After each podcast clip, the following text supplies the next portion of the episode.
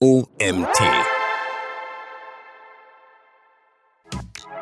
Willkommen zur nächsten Folge des OMT Online Marketing Podcasts.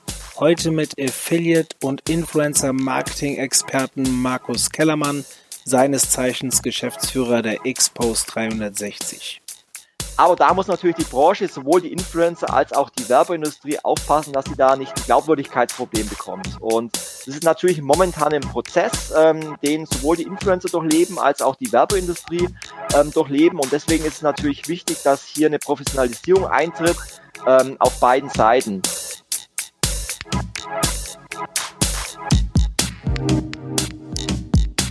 Herzlich willkommen zum OMT Online Marketing Podcast mit Mario Jung.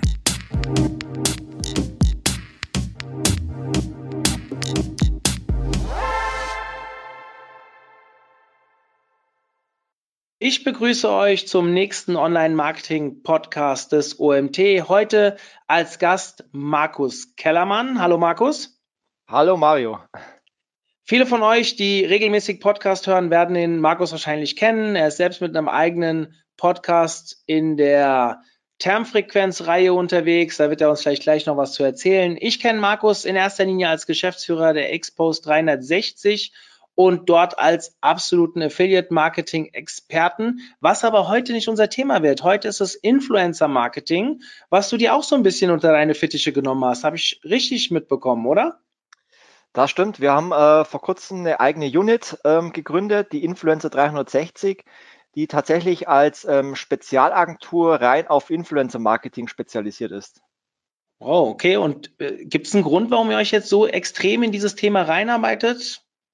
Ja, ja, muss man vielleicht ein bisschen ausholen. Ähm, also wir, wie du schon gesagt hast, wir sind ja eigentlich mit der Expose 360 spezialisiert auf äh, Suchmaschinenmarketing, Paid Media und Affiliate Marketing und merken allerdings seit ähm, bestimmt schon seit zwei, drei Jahren, dass wir auch aus dem Affiliate-Bereich immer mehr Anfragen bekommen von äh, YouTubern, von äh, Facebook-Communities, aber in letzter Zeit eben auch immer mehr von ähm, ja, Leuten auf, auf Instagram, die eben auch als Affiliate tätig sind und ähm, da sehr viel Traffic-Potenzial haben. Und äh, mit denen haben wir schon einige Kampagnen umgesetzt. Ähm, und wissen natürlich auch von, von den Zahlen her, dass da ähm, ja sehr viel Potenzial hinter dem Bereich Influencer Marketing steckt. Und jetzt ist es allerdings so, dass ähm, wir auch gemerkt haben, dass wir bei unseren Kunden ähm, vorwiegend die klassischen Performance Marketing ähm, Ansprechpartner haben. Das heißt, äh, Mitarbeiter, die für den Bereich Online-Marketing zuständig sind, die für den Bereich äh, Performance-Marketing zuständig sind und bei vielen ähm, Unternehmen gibt es leider nach wie vor dieses klassische Silo-Denken. Und mhm. wenn jetzt ein Unternehmen an Influencer-Marketing denkt, das heißt wirklich die, die große Reichweite über, über große Influencer, über äh, Makro-Influencer, äh, aber auch über Mega-Influencer, dann sind es bei den Unternehmen eher ähm, Ansprechpartner aus dem Branding-Bereich, aus dem PR-Bereich, das heißt Ansprechpartner, die auch das Print-Budget verwalten, die auch das TV-Budget verwalten und diese Ansprechpartner suchen, wenn sie einen Dienstleister suchen, wenn sie eine Agentur suchen, in einem ganz anderen Umfeld wie ähm, Performance-Dienstleister. Das heißt, die werden in der Regel auf uns nicht aufmerksam und wenn wir den Unternehmen äh, Vorschläge unterbreiten, dann haben wir oftmals auch die falschen Ansprechpartner. Und deswegen äh, war dann der Weg, wo wir gesagt haben, wir müssen da eine eigene Unit gründen, um uns in dem Bereich wirklich ähm, zu positionieren, zu spezialisieren um wirklich auch glaubhaft ähm, ja den Unternehmen den Bereich Influencer Marketing anbieten zu können und vor allem eben auch ins, ins Relevant Set äh, genau dieser Entscheider zu kommen. Und das war dann letztendlich die Entscheidung, da eine eigene Unit zu gründen. Mhm. Vielleicht mal für die User oder die Zuhörer, dass äh, wir haben heute das Thema Influencer Marketing. Darauf solltest du zum Einstieg achten. Also äh, Markus hat schon einen tollen Vortrag dazu beim OMT Anfang September gehalten und wir wollen jetzt quasi in dieses Thema einführen, ist ein bisschen an die gerichtet, die natürlich auch selbst die ersten Berührungspunkte haben. Aber ich denke, im Laufe des Gesprächs werden auch die anderen ein bisschen abgeholt, die vielleicht schon erste Berührungspunkte hatten. Ich werde vor allem nachher auch mal auf das Thema Tools zur Sprache kommen. Ich denke, das interessiert jeden. Da kannst du sicherlich ein paar coole Tipps mitgeben. Ich hätte aber gesagt, wir fangen mal vorne an. Und für die, die wirklich ganz am Anfang stehen, wie definierst du einen Influencer, beziehungsweise was ist für dich reines Influencer-Marketing? Mhm. Also ähm, Influencer sind letztendlich, äh, letztendlich äh, Meinungsführer zu bestimmten Themen. Das heißt, es ist der ähm, YouTuber, der vielleicht ein Video produziert zu einem bestimmten Thema, doch vielleicht ähm, Produkte bewirbt, Produkte vergleicht, aber auch seine Meinung kundtut. Und ähnliches gibt es ja auch bei, bei Instagram, wo mit ähm, Bildern gearbeitet wird, ähm, wo Leute angesprochen werden, wo Meinungen geäußert werden.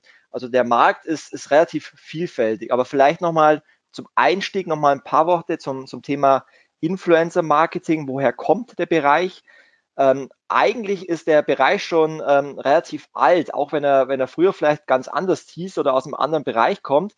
Man kennt vielleicht aus den äh, 2000er Jahren, wo es die klassischen äh, It-Girls noch gab, ähm, die sich äh, präsentiert haben oder auch von 2006 kennt man vielleicht den äh, Nespresso Werbespot noch mit George Clooney, was zu seiner Zeit damals ja auch nichts anderes war wie ein Influencer, der ein ähm, Produkt präsentiert hat, also den Nespresso Kaffee und natürlich durch das veränderte Medien- und Konsumverhalten wandern natürlich immer mehr, vor allem junge Leute, vom, der, vom TV hin zu sozialen Medien, die sie konsumieren.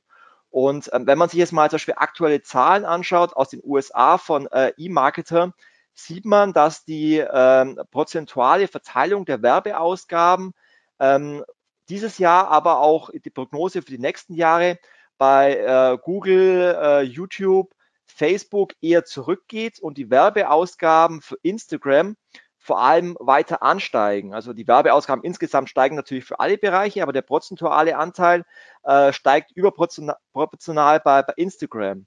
Und ähm, daran sieht man, dass das natürlich zurückzuführen ist auf das veränderte Medium-Konsumverhalten, aber dass ähm, ja Leute gerne auch immer mehr ähm, ja, sich ähm, berauschen lassen von YouTube-Videos, von Instagram-Videos, ähm, von Stories, von ja einfach Storytelling, was die Influencer betreiben.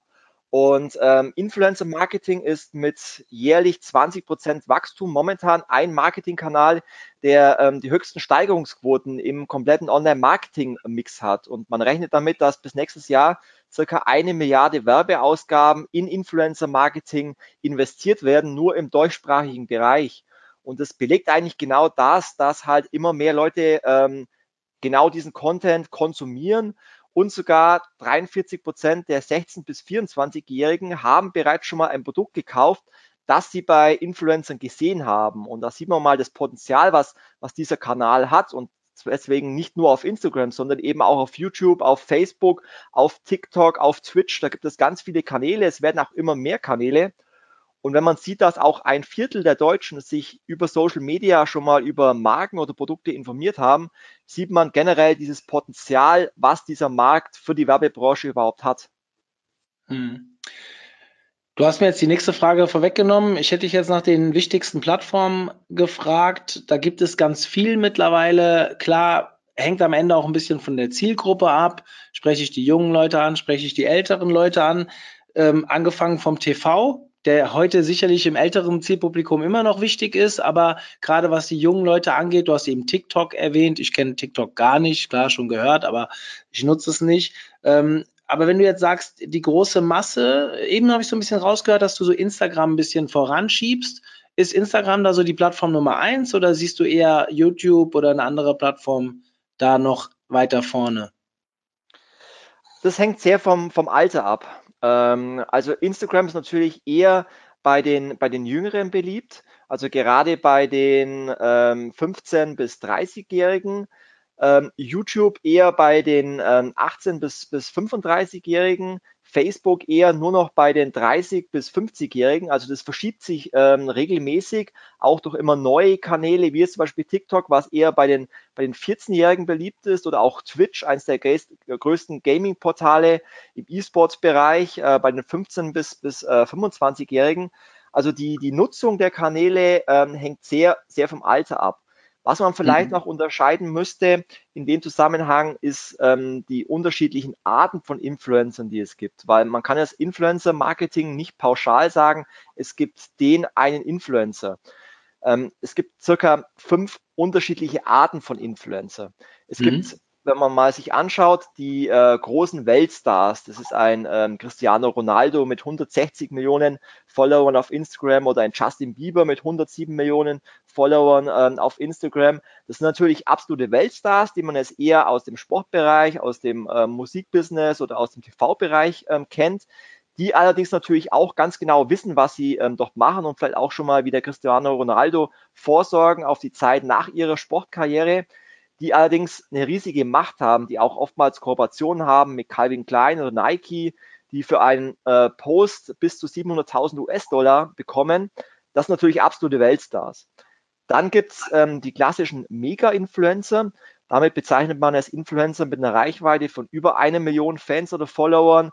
Das sind jetzt zum Beispiel YouTuber wie ein Concrafter mit 3,7 Millionen äh, Fans oder ein LeFloid mit 3 Millionen Fans. Oder eben auch äh, Instagrammer wie eine Dagi B mit 5,7 Millionen Followern oder eine Pamela Reif mit 4 Millionen Followern. Ähm, das sind oftmals äh, Influencer, die kennt man jetzt eher wirklich daher, dass sie eben Influencer sind oder eben jahrelang bei YouTube Content produziert haben oder bei Instagram und sich dadurch im Laufe der Jahre wirklich eine riesige Reichweite aufgebaut haben. Dann mhm. gibt es die sogenannten Makro-Influencer. Damit bezeichnet man als Influencer mit einer Reichweite von 100.000 bis eine Million Fans oder Followern. Das sind jetzt zum Beispiel ähm, Stars oder Sternchen wie es eine Kati Hummels mit äh, 480.000 äh, Followern oder auch Sänger wie äh, K1 mit 550.000 Followern oder eben auch eine Sarah Lombardi, wobei die schon knapp 1,2 Millionen äh, Followern hat. Es sind eben aber auch ähm, Influencer, die oftmals von Agenturen oder Talent Agencies betreut werden und ähm, die eher, ähm, sage ich mal, sehr breit Produkte bewerben können oder sich inszenieren und eher aus ihrem Alltag berichten. Spannend für die Werbeindustrie sind vor allem nun die Mikroinfluencer. Damit bezeichnet man Influencer mit einer Reichweite von 10.000 bis 100.000 ähm, Fans oder Followern. Und die sind deswegen für die Werbeindustrie so spannend, weil sie sich oftmals auf ein ganz spezielles Thema fokussiert haben. Das heißt, es ist ein Influencer, der sich jetzt spezialisiert hat auf äh, Fitness oder auf Beauty oder auf Travel oder auf Food oder Gaming oder Lifestyle, die wirklich eine ganz spezielle Zielgruppe ansprechen und eben die Fans eben genau diesen Influencern folgen, weil sie sich genau damit identifizieren können, weil sie sich eben für das Thema Fitness oder Beauty interessieren und eben von diesem Influencer Tipps wollen oder Empfehlungen wollen. Und deswegen haben gerade diese Influencer eben genau die richtige Zielgruppe. Sie haben ähm, sehr hohe Engagement-Quote, also sehr viele Kommentare und Likes zu diesem Thema. Sie interagieren sehr intensiv mit ihren Followern, haben teilweise Engagement-Quoten von bis zu 10 Prozent und sind deswegen eben, weil man eben ganz genau die Zielgruppe definieren kann, auch für die Werbeindustrie äh, extrem spannend. Der Vollständigkeit halber muss man auch noch die Nano-Influencer erwähnen. Das sind diejenigen mit weniger als 10.000 Fans oder Followern. Ähm, das sind entweder Leute wie du und ich, die jetzt auch vielleicht einen Kanal haben auf YouTube oder Instagram oder eben auch ähm, junge Leute, die vielleicht gerade dabei sind, sich einen Account aufzubauen und vielleicht dann auch ähm, irgendwann mal in ein paar Monaten oder Jahren auch mal aufsteigen zum, zum Mikroinfluencer. Ähm, Gerade wenn man mit jungen Leuten spricht, ähm, vor allem sehr jungen Leuten und sie nach ihrem Berufswunsch fragt, sagen immer mehr, ja, wir wollen irgendwann mal Influencer oder YouTuber werden. Also man merkt, dass da schon eine Generation heranwächst, die sich sehr mit diesem Thema beschäftigen, die nicht nur konsumieren, sondern eben auch ähm, sich schon überlegen, ob sie das vielleicht sogar mal zum Beruf machen. Und dadurch erschließt sich natürlich für die Werbeindustrie ein ganz neuer Traffic-Kanal für die Zukunft. Mhm. Wenn du das irgendwie einsortieren müsstest in so einen Marketing-Mix, wo würdest du das ansiedeln? Ähm, ich würde es tatsächlich in verschiedenen Bereichen ansiedeln, aber eben auch ähm, ganz am Anfang, wenn es darum geht, okay, der, der äh, Nutzer äh, konsumiert sich allgemein, er lässt sich inspirieren.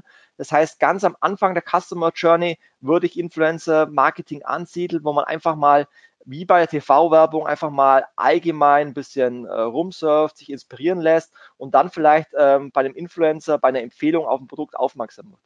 Die, also für mich ist immer, ich bin jemand, der sich nicht so viel mit dem Thema auseinandersetzt, wobei der OMT lebt ja auch irgendwo von Influencer-Marketing, indem wir mit Experten hantieren, auch wenn es dann Nano-Influencer sind, ist es ja trotzdem in unserer Branche dann schon relativ relevant. Deswegen ja, Beschäftigung schon. Ich merke auch, das funktioniert. Trotzdem bekommt man ja habe ich das Gefühl, gerade in der Branche sehr häufig auch negatives Feedback, weil es oftmals nicht funktioniert. Jetzt könnte man sagen, sagen mal so eine Analogie im Content Marketing, wenn man schlechte Texte zurückkommt, äh, bekommt, liegt es meistens daran, dass man ein scheiß Briefing rausgeschickt hat. Wie ist das beim Influencer Marketing? Also jetzt hast du ja ein bisschen breiteren Blick.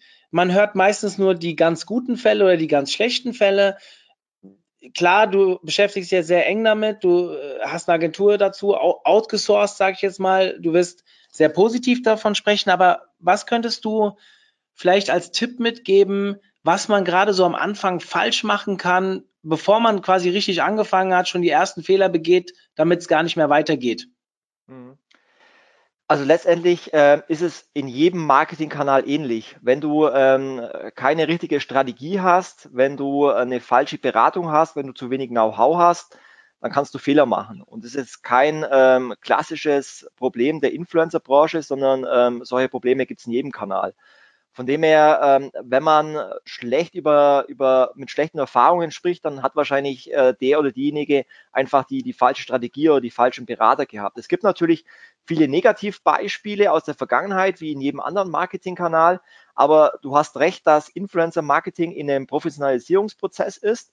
Es ähm, gab in der Vergangenheit Beispiele, wo sich jetzt zum Beispiel verschiedene Influencer mit einem Korall-Waschpulver inszeniert haben, wie zum Beispiel Jörn Schlönvogt. Das, das ging ähm, durchs Web, dieses Beispiel, wo er sich im äh, Bett mit einem Korallwaschpulver ähm, veröffentlicht hat, präsentiert hat. Ähm, das Ganze hatte den Hashtag Coral liebt deine Kleidung. Das haben mehrere Influencer gemacht und keiner weiß so recht, ob das wirklich so gewollt war von Coral oder ob das Briefing gefehlt hat. Natürlich hat es für Coral den Effekt gehabt, dass sie ähm, dadurch sehr viel PR hatten. Aber ich sage es mal, der ähm, klassische Fan-Follower von Jörn Schlönvogt wird das Ganze ein bisschen komisch finden.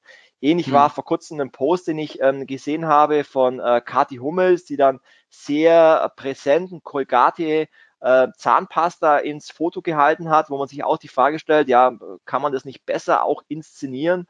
Und da stellt sich mir manchmal ein bisschen die Frage, okay, gibt es da vielleicht Unternehmen ähm, mit sehr viel Werbebudget, die das Ganze aus dem TV, ähm, aus der TV-Vermarktung äh, kennen und dann zu ihrer Branding-Agentur gehen und sagen, ja, wir müssen da mal irgendwas mit, mit Influencer-Marketing machen und dann wird ein großer Influencer beauftragt, da Werbung zu machen und die Influencer nehmen dieses Geld gerne und produzieren dann was. Aber da muss natürlich die Branche, sowohl die Influencer als auch die Werbeindustrie aufpassen, dass sie da nicht ein Glaubwürdigkeitsproblem bekommt. Und das ist natürlich momentan ein Prozess, ähm, den sowohl die Influencer durchleben als auch die Werbeindustrie ähm, durchleben. Und deswegen ist es natürlich wichtig, dass hier eine Professionalisierung eintritt ähm, auf beiden Seiten. Und wenn wir jetzt so eine Anfrage bekommen ähm, von Kunden und wir bekommen momentan sehr viele Anfragen, dann ist der erste Schritt, dass wir uns ähm, mit dem Kunden zusammensetzen in ähm, einem Workshop und erstmal herausarbeiten, ähm, ja, welches Ziel verfolgt denn überhaupt der Kunde? Was möchte er mit Influencer Marketing erreichen? Welche Art von Influencer, ähm, mit welcher Art von Influencer möchte er zusammenarbeiten? Und dass man erstmal äh, gemeinsam ein Briefing erstellt, mit dem man anschließend dann auf die Suche nach passenden Influencern geht. Und ähm, als Beispiel Erwin Müller ist ein, ein, Kunde von uns, für den haben wir jetzt gerade eine Kampagne umgesetzt. Da ging es darum, ähm, die äh, Gepolana äh, eine Eigenmarke zu, zu präsentieren. Ähm, das sind verschiedene Pfannen, das ist ein Geschirr. Und da muss man sich erstmal überlegen, okay, wie kann man jetzt solche Produkte über Influencer inszenieren? welche Art von Influencer kommen hier in Frage, ähm, wie kann man, äh, was soll das Ziel der Kampagne sein und wie kann man es dann wirklich über Influencer-Marketing inszenieren. Und ähm, die Idee war dann wirklich, ähm, ja, Influencer zu suchen, die ähm, Frauen ansprechen, die Mütter ansprechen. Und wir haben da ganz tolle Influencer gefunden, die dann ganz liebevoll ähm, mit äh, Bratpfannen von Gepolana Koch-Sessions durchgeführt haben, die dann gezeigt haben, über ähm, Stories auf Instagram, wie sie jetzt ähm, mit diesen Pfannen äh, kochen, die dann wirklich auch Videos davon produziert haben, wie sie dann dieses Essen ganz toll auf Tellern verteilt haben. Also es muss dann wirklich auch bei den Fans oder Followern dieser Influencer glaubwürdig rüberkommen, ähm, was man mit diesen Produkten auch machen kann. Und das sind alles so Gedankengänge, die entstehen in einem Brainstorming gemeinsam mit einem Kunden. Und das ist äh, der erste Prozess, äh, eben in einem Strategie-Meeting und einem Brainstorming, sich da einen gemeinsamen Weg zu überlegen, wie könnte da eine Kampagne mit Influencern ausschauen. Und das ist so der erste Schritt, wie man so eine Kampagne angehen sollte. Hm. Wie finde ich denn den richtigen Influencer für mein Unternehmen? Gibt es da irgendwelche Kontaktplattformen oder spreche ich die einfach an? Ähm, da muss man dazu sagen, Influencer-Marketing ist zum Beispiel ähnlich wie im Affiliate-Marketing. Da gibt es ganz viele Ähnlichkeiten zwischen den äh, Bereichen äh, People's-Business. Ähm, das heißt, wir selber haben mittlerweile eine Datenbank mit 1500 Influencern, mit denen wir schon mal zusammengearbeitet haben, die wir kennen, ähm, wo wir wissen, äh, in welchen Bereichen haben die ihre Stärken und ihre Zielgruppen.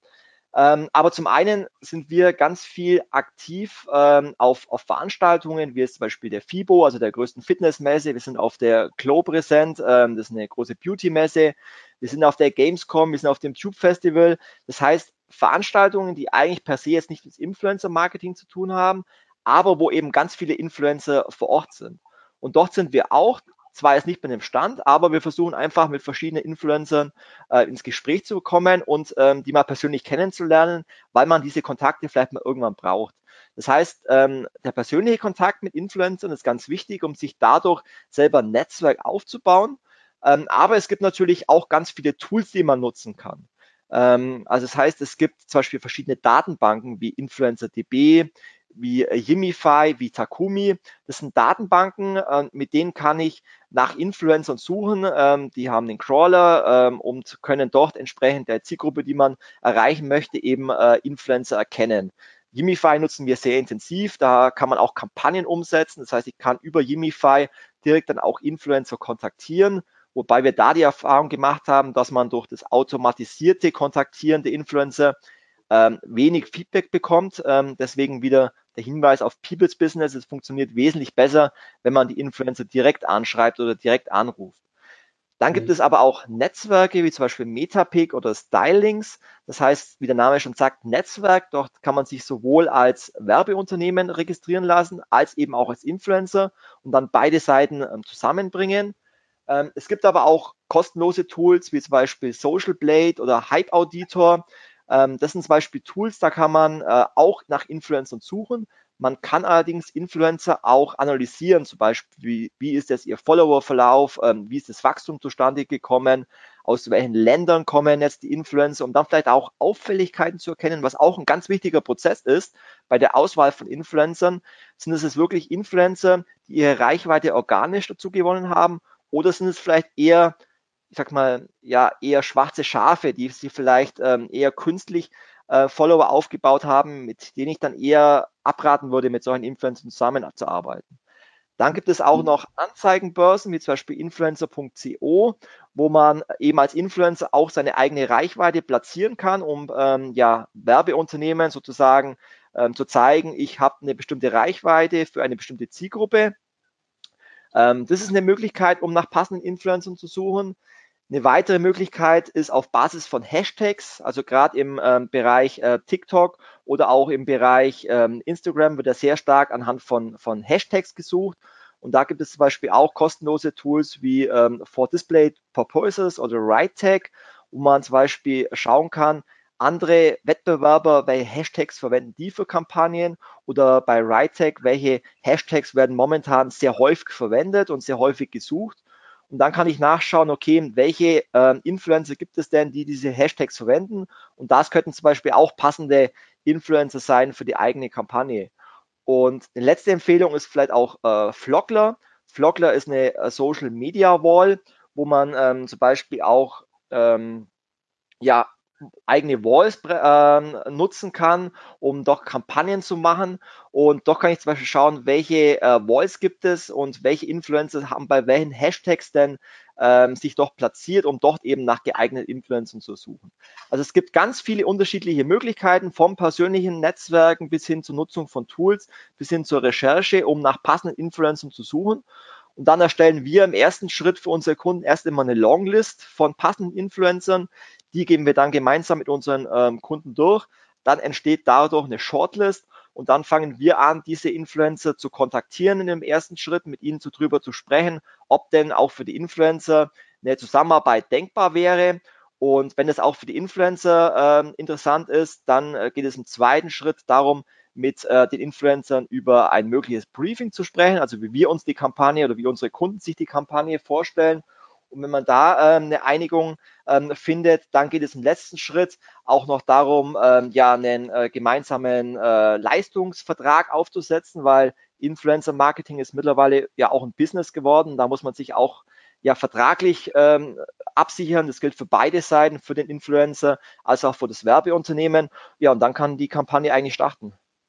Mhm, okay. Du hast ganz viele tolle Sachen angesprochen, die ich an der einen oder anderen Stelle noch mal ein bisschen vertiefen will. Ähm, du hast jetzt schon sehr viele Tools genannt. Und äh, die habe ich auch alle fein säuberlich mitgeschrieben. Für die Zuhörer, ich werde die alle in die Show Notes packen. Also ihr müsst die jetzt nicht alle hier mitschreiben. Ihr bekommt die Links in den Show Notes. Ähm, die, das Thema, ähm, was mir so ein bisschen gefehlt hat äh, in den Tools, ich weiß aber nicht, ob sowas überhaupt gibt, ist das Thema, wie, wie bezahle ich denn die, die äh, Influencer? Jetzt gibt es wahrscheinlich unterschiedliche Abrechnungsmodelle, aber gibt es vielleicht auch Tools, die mir da eine irgendwas an die Hand geben, nach was ich bewerten kann, außer jetzt vielleicht die Reichweite? Mhm. Also bei Influencer, äh, influence.co zum Beispiel als Anzeigenbörse, da kannst du wirklich sehen, okay, der Influencer äh, stellen ihre Reichweite zur Verfügung und sagen dir, was das Ganze kostet. Ähm, mhm. Generell äh, gibt es jetzt keine pauschale Preise pro Influencer, sondern es ist immer ähm, eine persönliche Verhandlungsbasis mit dem Influencer. Es gibt Influencer, die sagen, okay, ähm, gerade bei Nano-Influencern oder ähm, äh, kleineren äh, Mikro-Influencern mit einer geringen Reichweite, ähm, doch gibt es sogar die Möglichkeit, rein auf Performance-Basis ähm, vergütet zu werden, indem man ihnen zum Beispiel einen Gutschein anbietet, den sie dann promoten und darüber äh, messbar sind. Es gibt ähm, Influencer, die sagen, okay, wir wollen gerne dieses Produkt, was wir testen sollen oder was wir bewerben sollen, äh, kostenlos geschenkt haben und es reicht uns. Ähm, oftmals ist es eben auch eine Mischung aus kostenlosen Produkten und ähm, äh, eine, eine Vergütung des Contents, das sie produzieren. Und ähm, das ist eigentlich so die, die meiste Form, dass man die Influencer für diese Werbeleistung, die sie erbringen, einen festen Vertrag, äh, einen festen Betrag anbietet, der ist dann entsprechend der Reichweite zwischen ein paar hundert Euro bis zu ein paar tausend Euro bei größeren Influencern. Man kann es so sagen, wenn man pauschal alle Influencer so einen Durchschnittsbetrag ähm, nimmt, dass der TKP ungefähr bei ja 10 bis 13 Euro ungefähr liegt. Aber man kann es pauschal jetzt nicht sagen, das ist wirklich eine individuelle, individuelle äh, Preisverhandlung mit den jeweiligen Influencern. Gut, der eine oder andere wird sich dann sagen, äh, ich will einfach mehr haben, weil ich vielleicht auch nicht ganz so viele Werbepostings raushauen will. Und dann gibt's andere Influencer, die halt sagen, okay, ich kann auch jeden Post zu einem Werbepost machen. Ähm, ist mir jetzt auch relativ egal, weil die Leute reagieren ja gut drauf und dann kann er vielleicht auch mit ein bisschen weniger Geld sich mehr, also Thema Preiselastizität, ja, ist ja logisch. Wenn ich günstiger bin, springen vielleicht auch mehr drauf. Die Frage ist immer dann final, was ist besser? Das muss man auch dann wahrscheinlich austesten. Ähm, welche Strategie? Auch der Influencer muss sich ja wahrscheinlich damit beschäftigen. Wenn ich zu viel Werbekampagnen habe, dann geht ja wahrscheinlich auch das Engagement runter und die Authentizität. Und wenn ich viel eigenen Content produziere und gelegentlich Jetzt so Cristiano Ronaldo zum Beispiel, dem folge ich, du hast ihn als Beispiel genannt, ähm, als Fußballfan natürlich auch, genauso wie Lionel Messi. Und die Jungs, die posten halt sehr viel privat, aber haben dann einmal pro Woche halt so ein richtig auch eine Werbekampagne drin. Und ich glaube, dass in dieser Taktung wahrscheinlich auch ein viel höheres Engagement da ist, als wenn äh, Lionel Messi jetzt nur noch Werbepostings raushauen würde. Definitiv, also der Influencer weiß natürlich schon, wenn er jetzt ähm, seine Fans oder Follower jeden Tag mit Werbung penetriert, dass das nicht gerade hilfreich ist für ihn und er wird auch relativ schnell merken, dass er dadurch auch ähm, Follower verliert. Deswegen ist es ganz wichtig, dass ähm, es vorwiegend nicht darum gehen sollte, plump irgendwelche Werbung zu inszenieren, sondern dass ähm, der Influencer schon ein Gefühl dafür haben soll, ähm, kann ich guten Gewissens dieses Produkt auch bewerben? Passt er zu den Werten des Unternehmens? Und kann er glaubhaft ein Produkt so inszenieren, dass es auch hilfreich ist für seine Fans oder Follower? Ich glaube, das ist ganz wichtig. Ich glaube, es macht keinen Sinn, wenn jetzt ein Food-Influencer irgendwelche ähm, Fashion-Produkte inszeniert, weil es einfach die Follower überhaupt nicht interessiert, weil die folgen diesem Influencer genau deswegen, weil er regelmäßig über äh, Food-Produkte oder über Kochanleitungen berichtet. Und ich glaube, dafür haben die guten Influencer auch ein ganz gutes Gefühl. Und letztendlich würden wir es auch keinen Food-Influencer kontaktieren mit einem Fashion-Produkt. Es würde einfach auch keinen Sinn machen. Ja. Wenn jetzt ein Marketing-Mitarbeiter das Thema Influencer-Marketing bei sich im Unternehmen platzieren will, seinen Chef überzeugen muss, was sind die größten Vorteile des Influencer-Marketing aus deiner Sicht? Die größten Vorteile sind ganz klar, dass man eine junge Zielgruppe mit authentischem, glaubhaften äh, Content ähm, ja die Dienstleistungen oder Produkte empfehlen kann. Und mhm. ähm, sage ich mal, natürlich wissen Fans oder Follower, dass äh, ihre Influencer damit Geld verdienen. Da gibt es ja auch einige Umfragen, wo äh, über 70 Prozent ähm, der Nutzer ges äh, gesagt haben, ja, klar, sie wissen, dass Influencer damit Geld verdienen.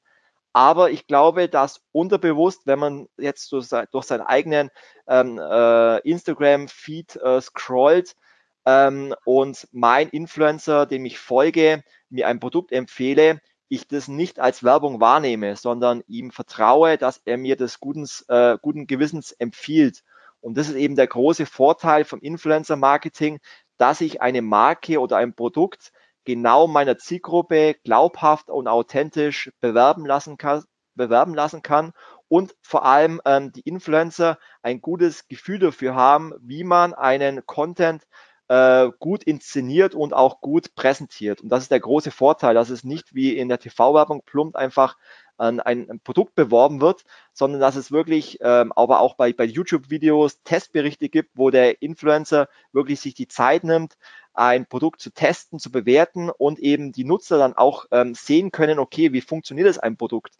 Was kann ich mit dem Produkt machen? Und dann wirklich auch selber entscheiden können, hilft mir dieses Produkt weiter, kann ich das kaufen und damit ein ganz anderes Gefühl dafür bekommt, ähm, wie ein Produkt ist, wie wenn ich es einfach nur ähm, in, der, in der Zeitung sehe, ohne dass ich damit ähm, nachverfolgen kann, was kann ich jetzt konkret damit machen.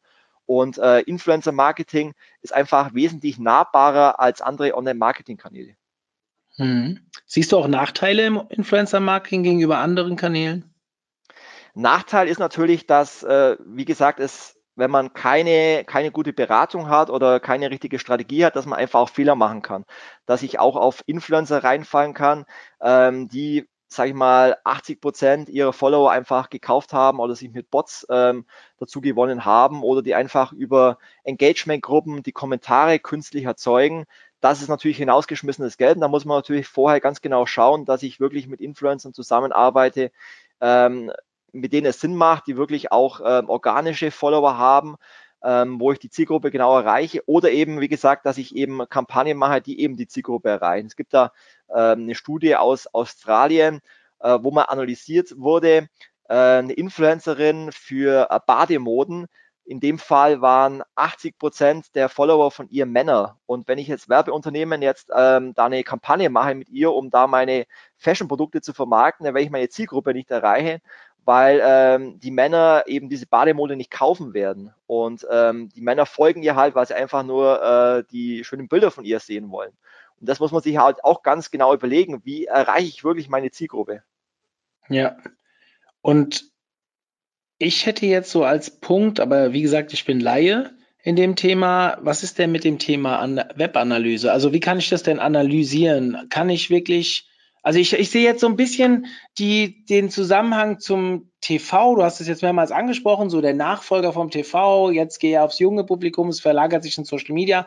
Das große Problem beim TV war ja immer das Tracking. Ja, also dass man ganz häufig nicht weiß, ähm, ich streue jetzt das Geld raus und wie viel kommt jetzt wieder rein. Wie ist das beim Influencer-Marketing? Habe ich da bessere Möglichkeiten oder habe ich dieselben Probleme dort auch? Also die Erfolgsbewertung ist natürlich ein entscheidender Faktor von der Influencer-Kampagne, danach zu entscheiden, ähm, mache ich jetzt die Kampagne nochmal, führe sie weiter, war sie erfolgreich. Und es gibt da ganz viele Möglichkeiten, den Erfolg zu bewerten. Also zum Beispiel gibt es jetzt ähnlich wie im Displaybereich auch ähm, Werbewirkungsstudien. Es gibt Unternehmen wie zum Beispiel Green Ads, das sind Hamburger äh, Marktforschungsunternehmen, die sich darauf spezialisiert haben, den Erfolg von Influencer-Kampagnen ähm, zu bewerten, indem sie zum Beispiel Befragungen der Followerschaft durchführen äh, von einzelnen Influencern, wie denn jetzt ähm, die Markenbekanntheit oder die Werbebekanntheit dieser Kampagne ähm, aufgenommen wurde. Also da gibt es spezielle Marktforschungsunternehmen, die sich auf äh, Social Media Analysen spezialisiert haben. Bei uns ist es zum Beispiel so, wir haben ähm, eigenes Scoring-Modell entwickelt, um einfach auch äh, eine objektive Bewertung ähm, von der Kampagne durchführen zu können. Es, ist zwar ein bisschen äh, komplex, das Ganze ähm, über einen Podcast zum Erklären, aber ich versuche es mal, weil es einfach auch ein sehr komplexes Thema ist. Also letztendlich muss man sich jeden äh, Kanal einzeln anschauen, also sowohl die Instagram Post als auch die Instagram Story. Und doch gibt es verschiedene Möglichkeiten, um den Erfolg zu messen. Es gibt zum Beispiel zum einen ähm, den TKP, den ich messen kann, also die Kosten, was mir jetzt dieser Post bei diesem Influencer gekostet hat. Es gibt die Engagement-Rate, die ich bewerten kann, also die, die Likes und die Kommentare auf einem Post. Ich kann die Reach Rate analysieren. Das heißt, das sind jetzt Zahlen, die bekomme ich als Insights von den Influencern. Reach Rate heißt, wie oft wurde es wirklich im Post ähm, ausgesteuert. Ähm, ich kann die Beitragsqualität ähm, bewerten und ich kann den Kosten pro Like bewerten. Und jetzt ähm, gehen wir her und sagen, ähm, wir gewichten die verschiedenen ähm, Möglichkeiten. Also zum Beispiel ähm, das Engagement Rate ist einer der wichtigsten Faktoren, um den Erfolg zu bewerten. Da sagen wir jetzt, dem geben wir eine Gewichtung von 45 Prozent. Die Reach Rate, also die wirkliche Netto-Reichweite, ist noch eine wichtige Welt. Das sagen wir, ähm, das gewichten wir mit 20 Prozent. Die Beitragsqualität ähm, gewichten wir zum Beispiel mit 10 Prozent, den TKP mit 10 Prozent und zum Beispiel den Kosten pro Like mit 15 Prozent. Dadurch haben wir zum Beispiel ähm, eine Gewichtung von 100 Prozent. Und dann gehen wir her und vergeben ähm, einzelne Punkte. Das heißt, ähm, den TKP, wenn man sagt, ähm, ein Punkt ist ein TKP von 18 Euro, also relativ teuer, und 10 Punkte ist ein TKP von 5 Euro, relativ günstig. Wenn jetzt zum Beispiel TKP bei äh, einem Beispiel-Influencer bei 12 Euro wären, wären das 4 Punkte. Dann schauen wir uns die Engagement-Rate an. Ein Punkt wäre ein Engagement von 1%, was relativ wenig ist und 10 Punkte wären Engagement von 15 Prozent, was relativ viel ist. Dann schauen wir uns die Reach Rate an. Ein Punkt wären 5 Prozent, 10 Punkte wären 70 Prozent. Bei der Beitragsqualität könnte man sagen, ein Punkt ist, die Kooperation wurde nicht durchgeführt. 10 Punkte wäre, ähm, das Briefing wurde eingehalten für Influencer. Das Bild und der Text war sehr kreativ und es gab sogar noch einen zusätzlichen Post und so weiter und so fort. Das heißt, so kann man einzelne Punkte vergeben und wenn man das dann ähm, summiert mit der jeweiligen Gewichtung, dann bekommt man eine Gesamtpunktzahl, zum Beispiel von 500 Prozent und somit werden die verschiedenen Influencer vergleichbar. Und somit kann man relativ gut bewerten, welcher Influencer war es erfolgreich, welcher war nicht so erfolgreich, mit welchem Influencer möchte ich vielleicht die Kampagne weiterführen, mit welchem eher nicht. Und so bekommt man ein relativ gutes Bild dafür, wie eine Kampagne funktioniert hat. Es geht natürlich mit allen Online, äh, mit allen ähm, Influencer-Kanälen. Es geht natürlich auch mit äh, YouTube. Das sind natürlich dann andere Bewertungsarten, ähm, wie zum Beispiel Anzahl der Abonnenten, die Views, die Cost per Views, die Dislike-Quote und die Like-Quote. Und so kann man sich jeden Kanal einzeln anschauen und bewerten. Wie gesagt, das ist jetzt relativ komplex in einem Podcast zu erklären, aber es gibt natürlich schon viele Möglichkeiten, um den Erfolg einer Influencer-Kampagne einzuschätzen. Mhm. Und wenn der Chef dann Interesse signalisiert hat, mit welchem Geld muss er denn planen für so eine Kampagne? Wie teuer ist sowas? Was denkst du, von bis? Also die äh, Kampagnen, die wir in letzter Zeit durchgeführt haben, die alle relativ erfolgreich waren, da liegen die Budgets in der Regel bei 15.000 bis 20.000 Euro. Da kann man schon relativ viel machen. In der Regel arbeiten wir da mit ähm, vier bis fünf Mikroinfluencer und einem Makroinfluencer, um einfach zum Wohl eine, eine größere Reichweite zu generieren, um äh, das Branding breit zu steuern, als eben dann auch ähm, die Zielgruppen ganz speziell anzusprechen. Und damit kann man schon relativ äh, gute Kampagnen auch umsetzen. Mhm. Okay. Bleibt ein nerviges Thema zum Ende. Ähm, der rechtliche Teil da ist ja relativ viel drüber geredet worden. Influencer haben so vor ein, zwei Jahren, konnten ja noch tun und lassen, was sie wollten oder konnten wahrscheinlich auch damals noch nicht, aber äh, schon nicht, aber waren noch nicht so im Fokus. Jetzt äh, sieht man ja immer wieder, dass es sogar, glaube ich, von Instagram eine Funktion gibt, dass man irgendwie angeben kann, dass es eine, eine äh, Werbeaktion ist. Dann ist immer so ein also bei Cristiano Ronaldo sehe ich das dann immer wieder steht, äh, das ist ein, eine Kampagne mit Adidas zusammen, oder ich glaube, er ist bei Nike, ist ja auch egal. Und ähm, da hat sich viel gewandelt. Man sieht bei den Influencern häufig gleich am Anfang sowas wie Hashtag Anzeige.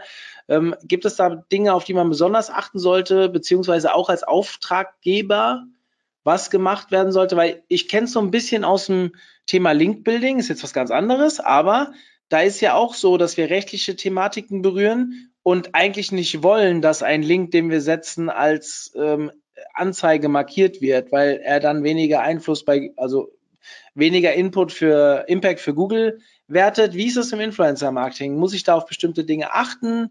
Möchtest du dich dazu äußern? Du bist ja selbst kein Anwalt, aber ähm, sicherlich hast du eine Menge Erfahrung dazu. Also es ist tatsächlich ähm, ein leidiges Thema momentan in, in, für die Branche weil es einfach unterschiedliche Gerichtsurteile gibt, ähm, wie sich ein Influencer verhalten soll und was er jetzt äh, kennzeichnen soll. Und momentan besteht da ähm, sowohl für die Influencer als auch für die Werbeunternehmen ähm, ja immer noch eine gewisse Rechtsunsicherheit, in welchem Kontext ähm, jetzt Werbung gekennzeichnet werden soll oder nicht.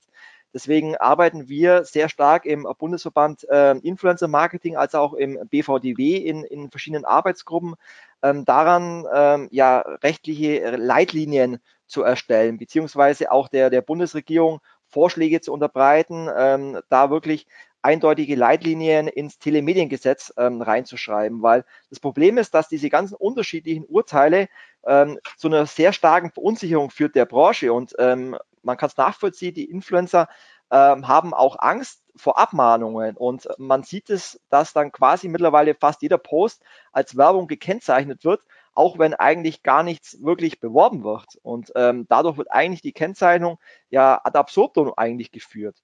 Und ähm, eigentlich ist es ja eigentlich relativ simpel. Man ähm, muss eigentlich, ähm, also man sollte eigentlich, müsste man denken, ähm, Werbung nur kennzeichnen, wenn in, äh, wenn wirklich auch eine finanzielle Gegenleistung erfolgt worden ist. Und ähm, momentan ist es halt so, dass viele es halt auch kennzeichnen, wenn sie wirklich, wenn sie eigentlich auch gar keine äh, finanzielle Gegenleistung bekommen haben, sondern wenn sie sich ein Produkt ähm, selber gekauft haben.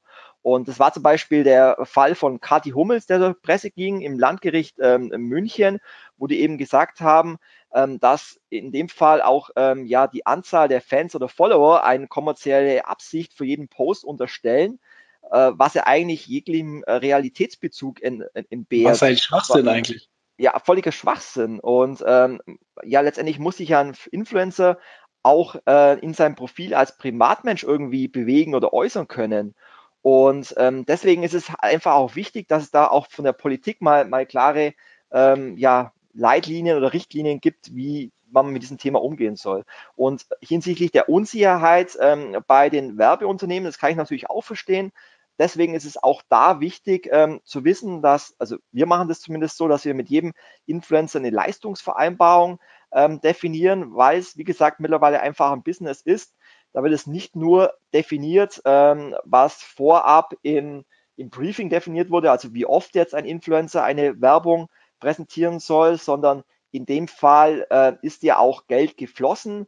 Und da ist natürlich schon wichtig, dass die ähm, Werbung dann wirklich auch als Werbung gekennzeichnet wird, also sowohl in Stories als auch in Videos als auch in Posts.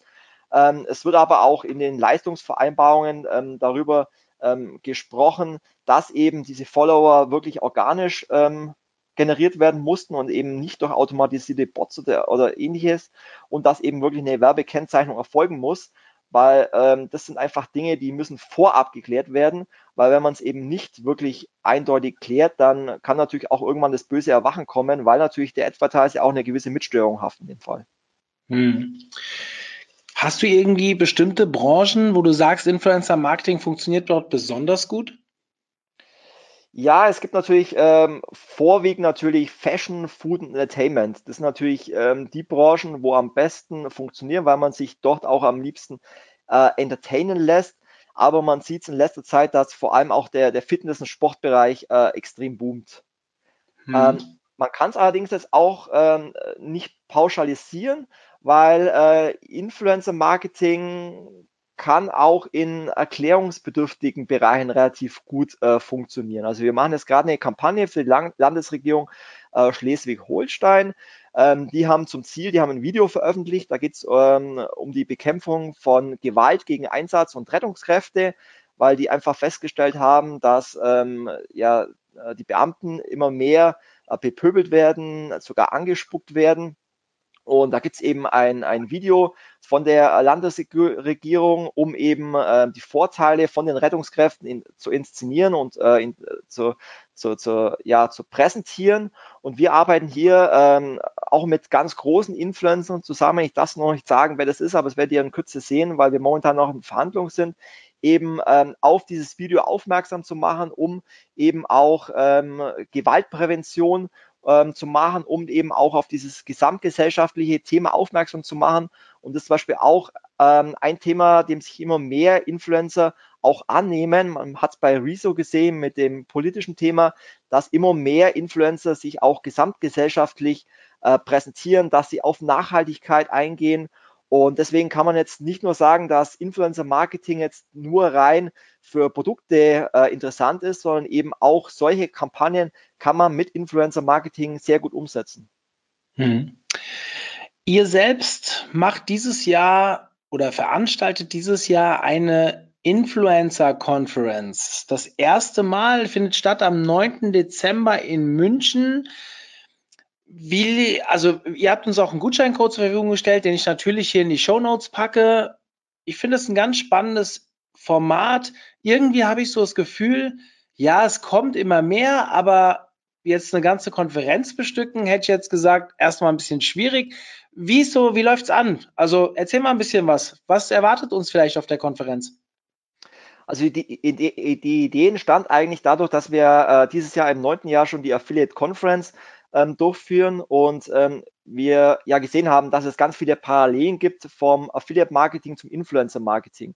Dadurch, dass beides eben sehr starkes People's Business ist.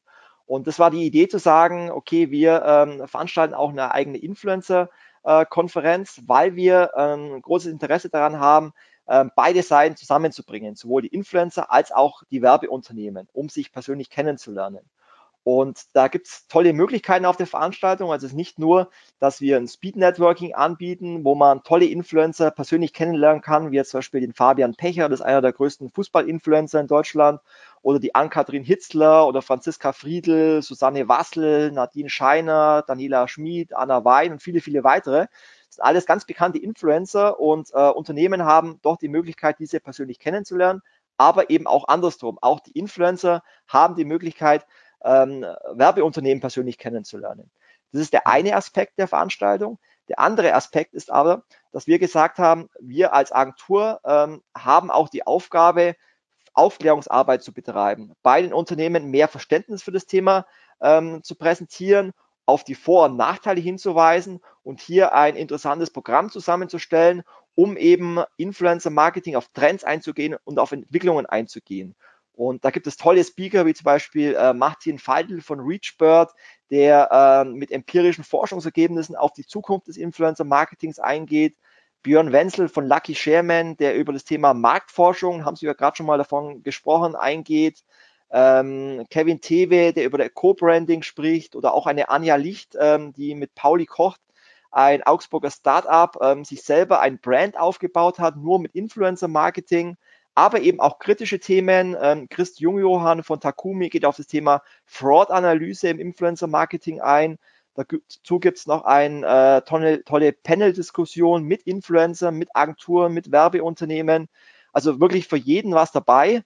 Und wie gesagt, das Hauptziel ist wirklich eine Plattform zu schaffen für Influencer als auch für Agenturen und Werbeunternehmen. Ja, das klingt total spannend. Ähm, wir werden auch jemanden vorbeischicken, haben wir ja, glaube ich, mit euch auch schon geklärt. Ich bin sehr gespannt, was die Person, also wir haben ja auch intern jemand, die sich ein bisschen mit dem Thema beschäftigt und bin sehr, sehr gespannt, was sie erzählen wird. der Appell an alle da draußen, wenn ihr euch mit Influencer Marketing beschäftigt, ich finde es total super, selbst als Konferenzveranstalter, wenn sich jemand so einem Thema in der Nische wirklich äh, annimmt, dann auch versucht, dort was auf die Beine zu stellen, um die Branche und dann hier vielleicht diese Teildisziplin voranzubringen. Das hat natürlich von meiner Seite oder der Seite des OMT volle Unterstützung und deswegen möchte ich an der Stelle auch hier eine Lanze brechen. Geht dahin, wenn ihr Bock drauf habt, euch in das Thema mehr einzuarbeiten. Das ist direkt am Münchner Flughafen. Macht ihr wieder ein Municon, oder? Genau, aus dem Unicon und ja. ähm, wenn ihr schnell seid, bis zum 31. Oktober gibt es noch Early Bird Tickets. Ab 1.11. Ähm, wird es ein bisschen teurer, weil wir schon langsam knapp werden ähm, von den Tickets her. Aber auch an dich nochmal äh, vielen Dank auch für die tolle Unterstützung vom, vom OMT, dass ihr da unsere Veranstaltungen immer äh, supportet. Ja, also das mache ich sehr gerne, weil ich war ja schon auf der Affiliate Conference, auch als Nicht-Affiliate-Experte war das sehr, sehr äh, bereichernd und ich gehe davon aus, dass diese Veranstaltung genauso wird. Ich muss dir nur leider eine schlechte Nachricht mitteilen an der Stelle. Ähm, wir sind leider nicht live und das wird nicht bis zum 31.10. online sein. Dementsprechend klappt das nicht mehr mit dem Early Bird, aber ich glaube auch 100 Euro mehr oder weniger oder wie viel es dann auch sind, lohnt sich, wenn man sich wirklich mit diesem Thema auseinandersetzen will beziehungsweise muss. Hast du irgendwie noch andere Quellen, die unsere User äh, zur Bereicherung oder zur Wissensfortbildung nutzen können? Also gibt es irgendwelche Blogger oder ähm, irgendwelche anderen Quellen, wo man sich noch ein bisschen mehr einlesen kann in dieses Thema? Ähm, ja, also zum einen kann ich den äh, Podcast Influence von Alina Ludwig sehr empfehlen. Das ist ein, äh, ein wöchentlicher Podcast, doch geht es nur um Influencer-Marketing und sie hat vor kurzem auch ein ganz tolles Buch herausgebracht, das heißt auch Influence, was ich auch nur wärmstens empfehlen kann. Ähm, gibt es bei Amazon, äh, ist vom Haufe Verlag, gibt es überall, wo es Bücher gibt. Ansonsten ähm, kann ich auch noch die All Influencer empfehlen. Äh, ist eine große Influencer-Konferenz. Ich kann die InReach empfehlen, äh, auch eine große Influencer-Konferenz.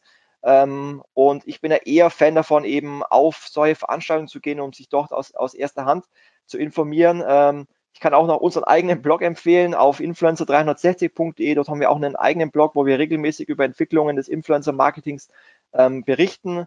Ähm, das sind so Quellen, wo ich mich selber informiere ähm, und ja, vor allem über Podcasts und natürlich auf der OMT, wo es auch immer spannende Vorträge gibt.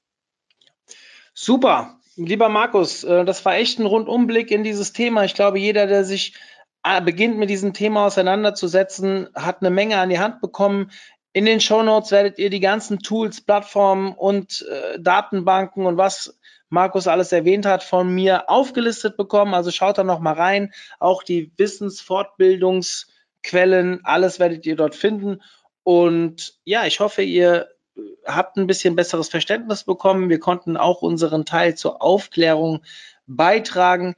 Dir, lieber Markus, ich wünsche euch viel Erfolg für die Konferenz. Wird bestimmt geil. Vielen Dank. Und ja, wir sehen uns hoffentlich auch bald wieder. Spätestens dann vielleicht nächstes Jahr beim Agency Day. Auf jeden Fall. Vielen Dank. Super. Markus, in diesem Sinne, bis dann. Tschüss. Bis bald. Ciao. Zum Abschluss der heutigen Folge möchte ich euch auf den Vorverkauf des OMT 2020 hinweisen. Wir befinden uns noch im Early Bird Tarif Kauft euch ein Ticket, spart 100 Euro zum Normalpreis und seid nächstes Jahr am 4.9. in Wiesbaden dabei, wenn die sechste Auflage des OMT ansteht. Tickets gibt's unter www.omt.de/konferenz.